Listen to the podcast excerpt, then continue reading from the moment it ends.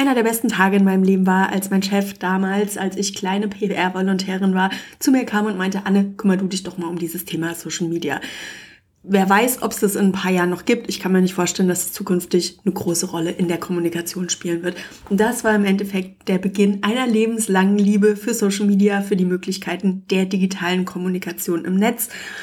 Ich bin ein absoluter Fan von Online-Marketing. Ich liebe die kreativen Möglichkeiten, die wir haben, unsere Zielgruppe zu erreichen, persönliche Beziehungen aufzubauen, zu überzeugen und natürlich am Ende auch zu verkaufen. Aber auf der anderen Seite gibt es eben auch eine dunkle Seite des Online-Marketing. Hier wird systematisch Manipulation genutzt, hier werden Träume und Bedürfnisse von Menschen ausgenutzt, um einen schnellen Reibach zu machen. Und ich sehe im Moment, wie das Thema rasant an Fahrt aufnimmt, gerade in der Online-Business-Bubble. Der Markt für digitales Lernen wird bis 2026 auf ungefähr 365 Milliarden Dollar geschätzt. Das ist unglaublich viel Geld. Und das lockt natürlich auch viele Leute an, die es vielleicht nicht so ehrlich meinen oder die Marketing- und Business-Modelle verfolgen, die nicht unbedingt ethisch sind und die nicht unbedingt nur das Beste für den Kunden im Sinn haben. Und ich glaube, deshalb ist für uns alle als Branche an der Zeit, Online-Marketing zu überdenken, neu zu definieren und insgesamt besser zu werden, damit wir hier einen Markt schaffen, der wirklich allen nutzt, von dem alle was haben und der diesem riesengroßen Potenzial gerecht wird. Und dieser Podcast ist meine ganz persönliche Geschichte, wie ich vor einigen Jahren falsch abgebogen bin, einmal von der Online-Business-Bubble durchgeschleudert wurde und heute eine ganz, ganz andere Perspektive auf das Thema Online-Marketing hat. Bleibt dran, es ist wahrscheinlich die persönlichste Podcast-Folge, die ich je aufgenommen habe. Aber es ist mir wirklich ein Anliegen, meine Geschichte zu erzählen.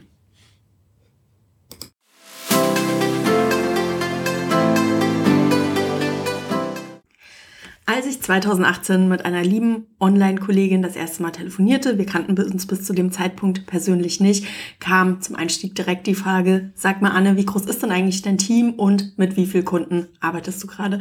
Und ich muss ehrlich sagen, die Frage hat mich komplett auf dem falschen Fuß erwischt.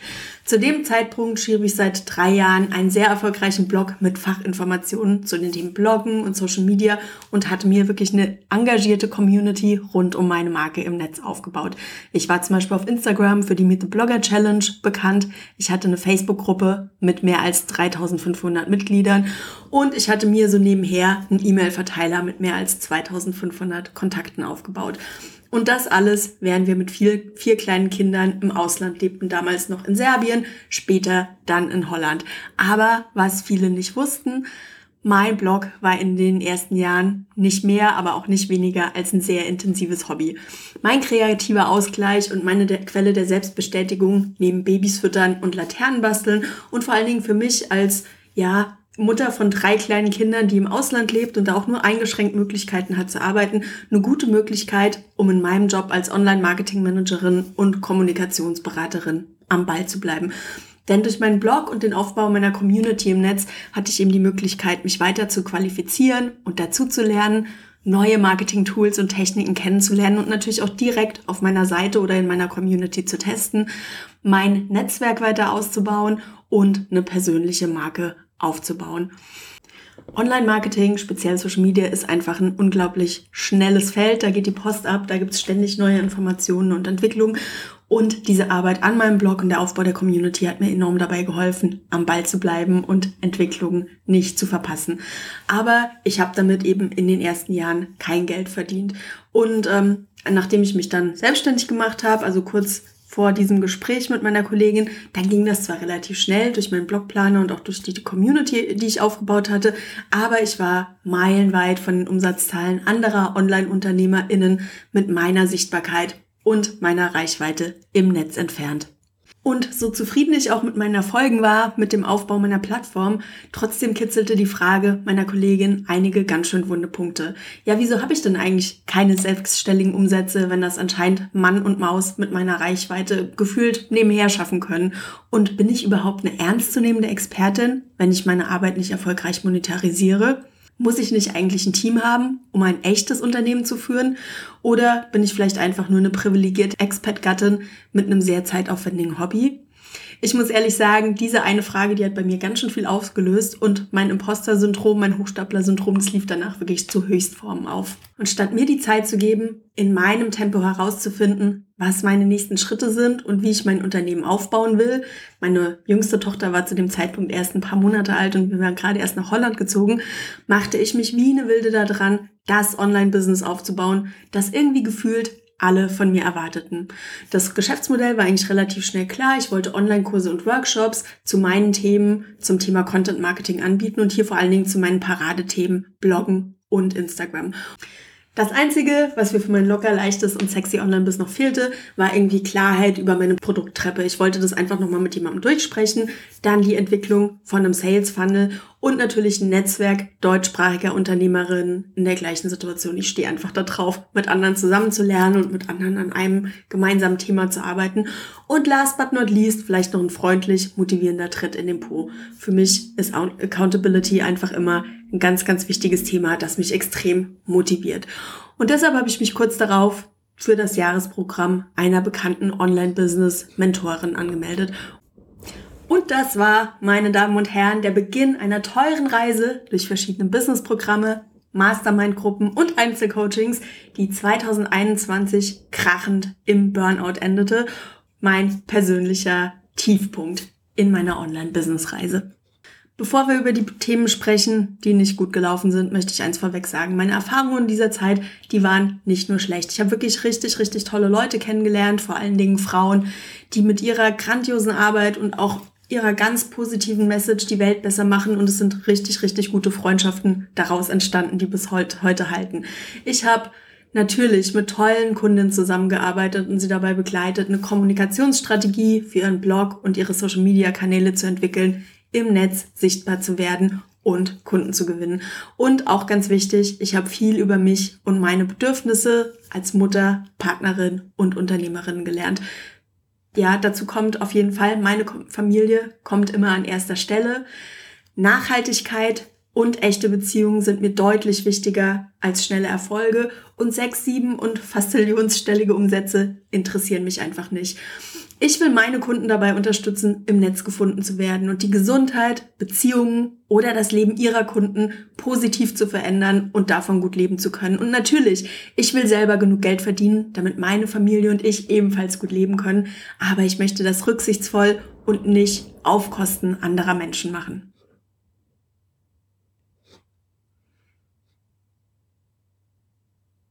Das war für mich eine ganz, ganz wichtige Lektion aus dieser Zeit oder das war für mich einfach auch ganz, ganz wichtiger. Das war für mich ganz, ganz wichtig, das für mich selber herauszufinden. Aber in dieser Zeit habe ich eben auch die dunkle Seite der Online-Business-Bubble kennengelernt. Ich habe gesehen, wie Kunden bewusst mit falschen Versprechungen und total übertriebenen Ergebnissen geködert wurden. Ich habe zugesehen, wie Unternehmerinnen dazu animiert wurden, über Monate an der Entwicklung von Kursen und Programmen zu arbeiten, die für ihre unternehmerische Situation oder ihre Nische völlig ungeeignet sind und mit denen sie ziemlich sicher nie Geld verdienen werden. Das ist einfach Arbeitszeit und damit auch Lebenszeit, die komplett verschwendet wurde. Ich war dabei, wie Testimonials und Referenzen gefälscht und Umsatzzahlen schön gerechnet wurden. Und ich habe gesehen, wie kritische Fragen durch Toxic Positivity und Gaslighting einfach so unter den Teppich gekehrt wurden, wie immer wieder die Schuld für die Unwirksamkeit dieser Programme direkt an die Teilnehmerinnen zurückgegeben wurde. Und ich habe mitbekommen, wie über Menschen hergezogen wurde, die den Zirkus nicht mehr mitmachen wollten. Also Mean Girl, der Film, ist dagegen wirklich ein Witz. Aber am schlimmsten war und ist es für mich eigentlich zu sehen, wie Menschen ihre Altersvorsorge, Beziehungen, Jobs, ihre Gesundheit und ihr Selbstwertgefühl für Programme, Kurse und Coachings aufs Spiel setzen, die nie dafür entwickelt wurden, sie dabei zu unterstützen, ein nachhaltiges und langfristig erfolgreiches Unternehmen aufzubauen. Sorry, ist ein Mammutsatz, aber das muss da einfach rein. Sondern diese Programme, die wurden einfach auf maximalen Profit beim minimalen Einsatz der Anbieter konzipiert. Und besonders bitter ist dabei auch noch, dass die Anbieter dieser Programme nicht nur schmierige Verkäufertypen sind, die irgendwie so dem Klischee der Online-Abzocker entsprechen, sondern dass das häufig total sympathische, freundliche und kompetent wirkende Frauen sind, die gerne so einen Schuss Pseudofeminismus in ihre Marketing-Message mischen und so mit dieser ganzen Mischung bei ihren Kunden leichtes Spiel haben. Es klingt vielleicht komisch, aber mit ein bisschen Abstand bin ich heute fast schon froh über diese Erfahrung. Warum? Weil mich dieser Irrweg zu einer besseren Unternehmerin und Marketingberaterin gemacht hat und vor allen Dingen, weil mein Wertekompass wieder gerade gerückt wurde. Aber was mich wirklich ärgert ist, dass ich selber ein Teil von diesem System war und dazu beigetragen habe, dass die große Seifenblasenmaschine hinter der Online-Business-Bubble läuft und dass ich dadurch Menschen geschädigt habe. Ja, ich habe in meinen Launches Marketingpraktiken benutzt, die ich heute als manipulativ und unethisch bewerten würde. Und ja, ich habe in meinen Texten und auf Social Media an dem Märchen von diesem easy peasy Online-Business mitgestrickt, das uns alle potenziell zu Millionärinnen machen kann. Und ich habe auch an gemeinsamen Marketingaktionen teilgenommen und dadurch diese Art von Unternehmen ihre Angebote und ihre Geschäftspraktiken legitimiert. Und das tut mir wirklich von Herzen leid. Und ich möchte mich hier bei allen entschuldigen, die ich damit direkt oder indirekt geschädigt habe. Und deshalb ist diese Podcast-Reihe auch ein Versuch, den Schaden wieder gut zu machen und aufzuklären. Ich will andere Menschen davor bewahren, selber auch in diese Falle zu tappen. Und ich möchte vor allen Dingen andere Unternehmerinnen inspirieren, ihre Online-Marketing-Strategien zu überdenken und eine nachhaltige, wertschätzende und vor allen Dingen menschenfreundliche Kommunikationsstrategie für ihr Unternehmen zu entwickeln. Ich bin nämlich absolut davon überzeugt, dass online-basierten Unternehmen die Zukunft gehört. Also da müssen wir nicht drüber reden, das ist einfach ein Fakt. Aber ich denke, dass wir als Branche besser werden müssen. Wir müssen einfach mehr Rückgrat entwickeln, Marketingstandards definieren und auch Geschäftskonzepte finden, die uns ermöglichen, Geld zu verdienen, ohne Kunden zu manipulieren und langfristig zu schädigen. Für mich war am Ende mein Burnout der Wake-up-Call, den ich gebraucht habe, um irgendwie wieder zu mir selber zu finden. Nachdem ich monatelang morgens um vier aufgestanden bin, um neben Pandemie und Homeschooling meinen Weg zum Erfolg zu hasseln, war ich einfach komplett durch. Also wenn dir das nächste Mal jemand sagt, dass du für deine großen Träume arbeiten musst, es gibt einfach nichts Wichtigeres im Leben als Schlaf und Erholung und äh, mit einem klaren Kopf in den Tag zu starten. Alles andere geht auf Kosten deiner Gesundheit und lässt sich langfristig nicht durchziehen. Bei mir war es so, ich habe irgendwann nicht mehr geschlafen, ich konnte nicht mehr denken, ich konnte weder meiner Familie gerecht werden noch berufliche Erfolge genießen. Ich kam mir irgendwie vor wie so eine Art Arbeitsroboter.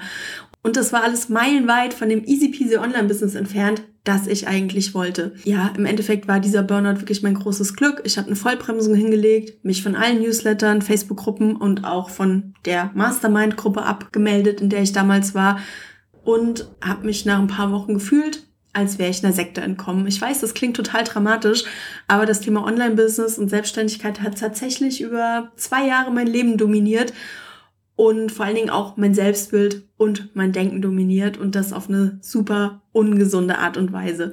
Ich glaube, das liegt auch daran, dass viele dieser Programme Business-Themen mit Psychologie und Selbstoptimierungsthemen kombinieren und das hat zumindest bei mir dafür geführt, dass ich Alarmsignale, rote Flaggen systematisch ignoriert habe, meinem eigenen Urteilsvermögen nicht mehr vertraut habe und komplett meine ethischen, aber auch meine körperlichen Grenzen überschritten habe. In den letzten Monaten habe ich intensiv Ursachenforschung betrieben. Ich wollte wissen, wieso habe ich mich überhaupt auf die übertriebenen Versprechen dieser Online-Business-Coaches eingelassen? Was hat mich da angesprochen? Warum habe ich Marketingstrategien genutzt, die sich nicht gut anfühlten, statt mich auf mein Bauchgefühl zu verlassen? Und wieso war mir die erste miese Erfahrung mit einem Online-Business-Programm nicht leere genug? Warum habe ich weitere Programme gebucht? Und warum konnte ich die Marketingtaktiken, die mich in diese Programme gezogen haben, als Kommunikationsexpertin mit am Ende jahrelanger Erfahrung nicht als das einordnen, was sie sind? Gezielte Manipulation auf Kosten der Kunden. Die Antworten auf diese Fragen sind vielschichtig und teilweise sehr persönlich, aber ich möchte das hier trotzdem mal erklären. Ich wollte auf der einen Seite Anerkennung für meine Arbeit und damals dachte ich, die bekomme ich nur, wenn ich meine eigene Cinderella-Geschichte von einem hohen fünfstelligen Launch erzählen kann und daran anschließend dann, keine Ahnung, sechs, sieben, acht Fantastillionstellige Umsätze. Und ich wollte natürlich auch dieses Leben aus den Facebook-Ads, den erfüllten Job, der mir ermöglicht, gut zu verdienen und gleichzeitig trotzdem eine tolle Mutter zu sein und Fulltime für meine Familie da zu sein. Und ganz ehrlich, ich war am Anfang meiner Selbstständigkeit auch einfach überfordert. Ja, ich kann Online-Marketing, aber es gibt noch eine ganze Menge andere Sachen, die in die Gründung und in den Aufbau eines Businesses mit reinzahlen. Und ich dachte, diese Programme liefern mir so eine Art Blaupause zum Erfolg, die ich dann nur noch abarbeiten muss. Und am Ende habe ich es auch einfach nicht geschafft, mich den manipulativen Taktiken und psychologischen Tricks der Online-Business-Bubble zu entziehen. Denn diese Strategien, die funktionierten einfach und ich bin das beste Beispiel dafür. War ich vielleicht ein bisschen naiv? Ziemlich sicher. Aber nachdem ich die Marketingstrategien hinter diesem Programm genau studiert habe, ich habe da wirklich viel Zeit und viel Recherche in den letzten Monaten reingesteckt, kann ich dir eine Sache mit Sicherheit sagen. Wenn du schon mal auf grandiose Versprechen der Promi-Business Coaches von passiven Einkommen durch Kurse und Infoprodukte hereingefallen bist, wenn du dich von Erfolgssystemen, erprobten Formeln und garantierten Rezepten für Sichtbarkeit und Reichweite im Netz hast locken lassen oder wenn du dich von den astronomischen Umsätzen bei verschwindend geringer Arbeit hast verführen lassen, dann bist du damit nicht alleine. Das geht der Mehrheit der Menschen so, die diese Programme buchen. Und wir, also du und ich, wir können auch nur bedingt was dafür. Viele der Online-Business-Programme der Promi-Business-Coaches werden in Marketingstrategien und Taktiken beworben, die einfach nur darauf abzielen, den gesunden Menschenverstand schachmatt zu setzen und den Kunden zum Kauf zu drängen um jeden Preis. Ziemlich genau vor einem Jahr, als ich nachts mal wieder nicht schlafen konnte, das ist nämlich bei mir zumindest so eine ähm, Nebenerscheinung des Burnout, wenn du dir einfach nur Ruhe und Schlaf und Erholung wünschst, dann kommt das natürlich nicht, dann kannst du natürlich nicht schlafen, habe ich morgens um drei nach dem Begriff Ethic Marketing gegoogelt und dann habe ich nach Marketing Manipulation gesucht und Online Business Coaches. Also irgendwie kam mir das alles komisch vor und ich wollte einfach mal gucken, ob ich die einzige bin, die irgendwie ein komisches Gefühl bei der Sache hat und bin schließlich auf den Begriff Bro Marketing gestoßen. Und das war im Endeffekt mein roter Faden. Und diesem Faden bin ich die letzten Monate gefolgt. Ich habe viel recherchiert, gelesen, noch mehr recherchiert und noch mehr gelesen und ich habe mich auch viel mit Leuten unterhalten. Ich habe mich mit anderen UnternehmerInnen unterhalten, die ganz ähnliche Erfahrungen gemacht haben wie ich. Ich habe mich mit Verbraucherschützern unterhalten, die die unregulierte Online-Business-Bubble mit Sorge beobachten und ich habe mit Journalisten gesprochen, die an dem Thema dran sind. Meine Hauptquellen und äh, Rechercheergebnisse habe ich alle in den Shownotes verlinkt. Also du kannst das alles nachlesen. Das ist wirklich mindblowing, wenn man damit einmal anfängt. Aber wenn du genau hinguckst und danach suchst, gibt es ziemlich viele Menschen, die diese Marketingstrategien, vor allen Dingen auch diese ganze Online-Business-Bubble, mehr als kritisch sehen. Aber neben den künstlich aufgeblasenen Marketing-Messages der Promi-Business-Coaches und ihrer PartnerInnen gehen diese Stimmen einfach leicht unter. Aber zurück zum Thema, was ist denn eigentlich Bro-Marketing oder Cringe-Marketing, wie ich das im weiteren Verlauf nennen möchte. Denn diese Marketingstrategien sind vielleicht von den Jungs bzw. Männern erfunden worden, aber die werden heute auch extrem erfolgreich von Frauen in der Branche eingesetzt.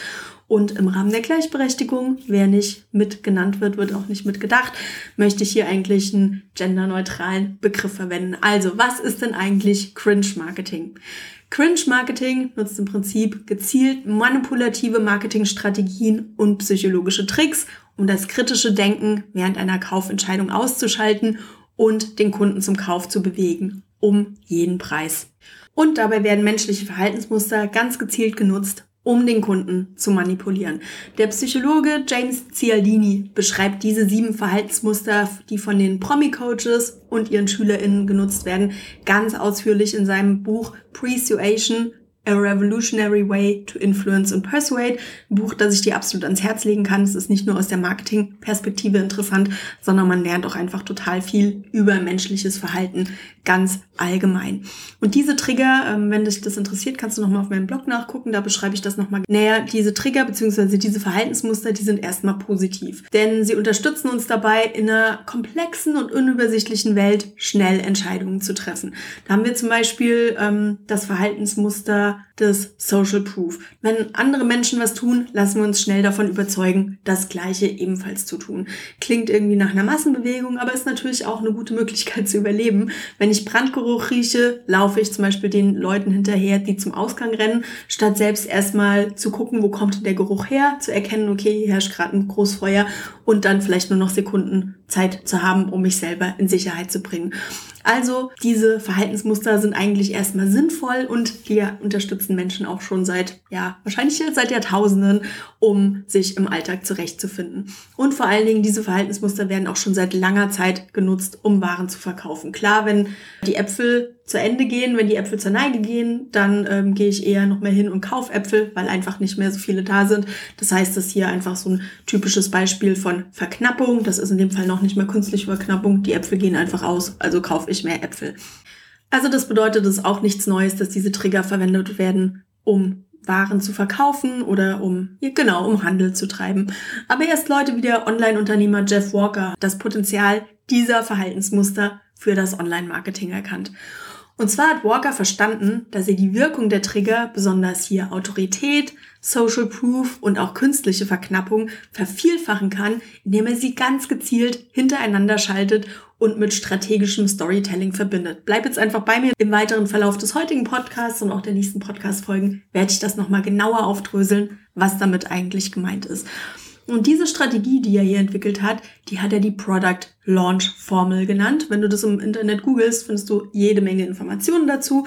Und diese Strategie wird heute in den verschiedensten Variationen eigentlich von allen Promi-Business Coaches im Netz weltweit unterrichtet und ist so im Endeffekt auch im deutschsprachigen Raum angekommen. Und man kann hier im Endeffekt sagen, das Ganze hat durchaus den Charakter eines Schneeballsystems. Jeff Walker und Konsorten haben es den anderen Coaches beigebracht. Da sind ähm, große Namen dabei, die dir sicherlich auch bekannt vorkommen. Das kann man recherchieren. Und die haben es dann wieder den kleineren Business Coaches beigebracht, die dann hier in Deutschland eben eine Rolle spielen und so weiter und so weiter. Also es ist wirklich so ein System, wo diese eine Strategie weiter runtergegeben wurde und wo Coaches Coaches coachen, wie man am besten Coaches coacht. So weit, so gut. Und natürlich kann man jetzt argumentieren, dass diese Trigger oder Verhaltensmustern ja seit Jahren im Marketing genutzt werden, was da jetzt eigentlich so aufsehenerregend ist und wieso das jetzt so kritisiert wird. Zum Beispiel die Zahnarztfrau aus der Fruchtgummi-Werbung ist ein Beispiel für den Einsatz von Autorität in der Werbung. Ne? Das war ja ich als Zahnarztfrau empfehle die so und so Gummibärchen, weil die besonders toll sind. Ich meine, als Zahnarztfrau hat man keinerlei Autorität, irgendwas zu empfehlen, aber das ist hier so eine übertragene Autorität, die in dieser Werbung verwendet wurde. Oder die Aktionsangebote von Chibo, Aldi und Co. sind ein Beispiel für künstliche Verknappung. Die sind dann eben nur an dem Montag erhältlich und natürlich kann man auch rechts und links und überall andere Computer kaufen, aber der Aldi-Computer ist dann eben immer in dieser Woche der begehrteste. Und äh, der Hinweis, dass zum Beispiel 100.000 Männer diesen einen Rasierer nutzen, ist ein Beispiel für Social Proof in der Werbung. Naja, wenn 100.000 Männer nicht irren können, dann möchte ich natürlich auch diesen Rasierer haben. Also wie gesagt, diese Trigger, diese Verhaltensmuster werden seit Jahren im Marketing genutzt. Das ist dir sicherlich auch schon passiert, ohne dass dir das jetzt aber so bewusst war. Und da ist im Prinzip auch nichts gegen einzuwenden oder da haben wir uns dran gewöhnt. Aber schwierig wird es eben, wenn mehrere dieser Trigger ganz bewusst hintereinander geschaltet werden und vor allen Dingen, wenn die in Situationen genutzt werden, bei denen es eben nicht um Rasierer oder ein paar Gummibärchen, sondern um richtig viel Geld, Lebensträume und vor allen Dingen auch um Existenzen geht. Wenn mit der Gesundheit von Menschen gespielt wird, körperlich und mental. Und genau das ist das, was häufig im Online-Marketing passiert. Besonders eben, wenn es um die Vermarktung von Coaching-Angeboten, Kursen, naja, Workshops, da ist meistens noch nicht so schlimm, aber vor allen Dingen auch Membership-Programmen geht. Na, und jetzt kann man ja eigentlich sagen, wenn diese Strategien so gemein sind, wenn die so manipulativ sind, warum lassen wir das dann nicht einfach? Gute Frage. Aber das Problem mit diesen Strategien ist, dass diese Cringe-Marketing-Strategien einfach tief in unser Grundverständnis von Online-Marketing eingebunden sind. Das bedeutet, dass auch Menschen mit einem wirklich hohen ethischen Bewusstsein Cringe-Marketing-Taktiken nutzen und vielleicht auch unbewusst ihre Kunden manipulieren. Und das nicht unbedingt aus bösem Willen, sondern weil die einfach gelernt haben, das macht man so. Und weil wir so häufig selber mit diesen Strategien konfrontiert wurden, dass wir sie als normal und irgendwie auch üblich akzeptieren. Und deshalb ist es meiner Meinung nach auch höchste Eisenbahn, dass wir uns mit dem Thema auseinandersetzen. Wie realistische und nachhaltige Businessmodelle im Netz aussehen könnten, wie respektvolles und nachhaltiges Marketing im Netz funktioniert und wie wir online verkaufen können ohne unsere Kunden zu manipulieren. Denn natürlich kann ich jetzt sagen, ja, ich bin ein trauriger Einzelfall, war jetzt blöd, dass ich hier so verarscht wurde oder dass ich hier irgendwie aufs falsche Pferd gesetzt habe und dass das für mich nicht funktioniert hat. Aber das Problem ist einfach noch viel, viel größer. Denn der Markt für Online-Bildung und Beratung boomt. Durch die Pandemie wurde in diesem Bereich eine absolute Hemmschwelle aufgebaut und ich glaube, dass wir in den letzten zwei Jahren einen Sprung gemacht haben in der Akzeptanz von Online-Bildungsangeboten, den wir, der sonst normalerweise zehn Jahre gebraucht hätte. Es ist heute einfach nicht mehr verrückt, online mit einem Coach zusammenzuarbeiten oder eine Weiterbildung zu besuchen. Das ist total normal. Und die Entwicklung von neuen Plattformen und Technologien hat auch dazu geführt, dass Online-Weiterbildungen und Coachings heute richtig Spaß machen und eine echte Alternative zu Präsenzveranstaltungen sind. Warum soll ich für eine Schulung 800 Kilometer durchs Land reisen, wenn ich einfach bei meiner Familie bleiben kann und mich tagsüber in so eine Online-Schulung setze, die heute auch didaktisch so aufgebaut ist, dass es wirklich Spaß macht, dass ich was mitnehme, dass es interaktiv ist. So, und da haben wir jetzt auf der einen Seite diesen Markt, der sich gerade total rasant entwickelt, in dem auch richtig viel Geld steckt und der noch weitestgehend unreguliert ist. Und dann haben wir auf der anderen Seite Leute, die auf der Suche nach Hilfe sind. Ich denke, das wird auch in den nächsten Monaten und Jahren noch enorm zunehmen, dass Leute ganz gezielt nach Coaches, Beratern, Therapeuten und ja auch Weiterbildungsmöglichkeiten im Netz suchen. Warum? Weil es natürlich der einfachste Weg ist. Jeder hat immer das Handy heute zur Hand. Das ist einfach die Art, wie wir heute suchen. Weil diese Online-Angebote auch einfach zugänglich sind. Und ganz ehrlich, viele Menschen haben auch einfach keine andere Wahl, als online mit Coaches, mit Beratern ähm, zusammenzuarbeiten oder Weiter Weiterbildungsmöglichkeiten wahrzunehmen. Pandemiebedingt werden zum Beispiel Angststörungen, Phobien und Depressionen zunehmen. Und da das Gesundheitssystem aktuell nicht in der Lage ist, den Bedarf zu decken, werden sich diese Leute Privathilfe suchen, wenn sie können. Und ganz ehrlich, ich möchte den Promi-Business-Coaches und ihren manipulativen Marketingmethoden nicht das Feld überlassen. Denn am Ende schadet das vor allen Dingen den Kunden, die auf Hilfe angewiesen sind und alleine gelassen werden. Es schadet uns als Unternehmerinnen, weil es den Ruf der Branche ruiniert und es schadet am Ende auch der Gesellschaft, weil ein paar wenige auf Kosten anderer Geschäfte machen. In den nächsten Wochen werde ich in meinem Podcast nochmal detaillierter auf das Thema eingehen. Ich werde nochmal zeigen, was eigentlich die großen Mechanismen sind, die so genutzt werden, um Kunden, um uns im Netz zu manipulieren und die wir vielleicht auch unabsichtlich selber nutzen. Und mir geht es hier vor allen Dingen auch darum zu zeigen, was können wir anders machen, wie können wir das System ändern, wie können wir selber von solchen Methoden Abstand nehmen und trotzdem im Netz verkaufen. Was mir ganz wichtig ist, ich werde in dieser Folge keine Namen nennen. Warum? Weil es mir nicht darum geht, Menschen an den Pranger zu stellen, Existenzen zu vernichten oder meine eigene Marke auf Kosten anderer aufzubauen. Ich glaube, dass die wenigsten UnternehmerInnen und Online-BildungsanbieterInnen, die ich in dieser Serie schon auch massiv kritisiere, eines Morgens aufgestanden sind und sich gedacht haben, so, heute ist ein schöner Tag, ich nehme jetzt heute einfach mal ein paar Leute aus.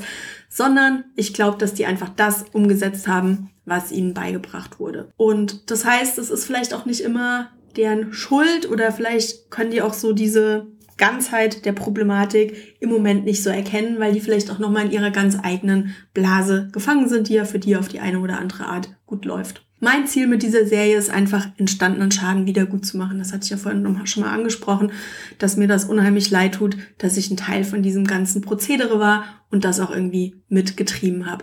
Dann ist mir ganz wichtig, ich will aufklären, ich will zeigen, dass es auch anders gehen kann und ich will dich als Hörerin dazu einladen, Online-Marketing neu zu denken und zu definieren und ähm, ja zu lernen, dass wir auch ohne manipulative und schädliche Methoden im Netz verkaufen können. Und dafür müssen wir eben nicht das Business einzelner Menschen zerpflücken, sondern wir müssen eher drauf gucken, was ist eigentlich schiefgelaufen und was können wir besser machen. Ja, und vielleicht noch ganz zum Schluss. Ich bin nicht perfekt und ja, ich habe in der Vergangenheit Fehler in meiner Kommunikation gemacht, aber ich will es besser machen. Ich will lernen und ich will mich weiterentwickeln und wenn es dir auch so geht, dann lade ich dich ganz herzlich ein, mich auf dieser Reise zu begleiten.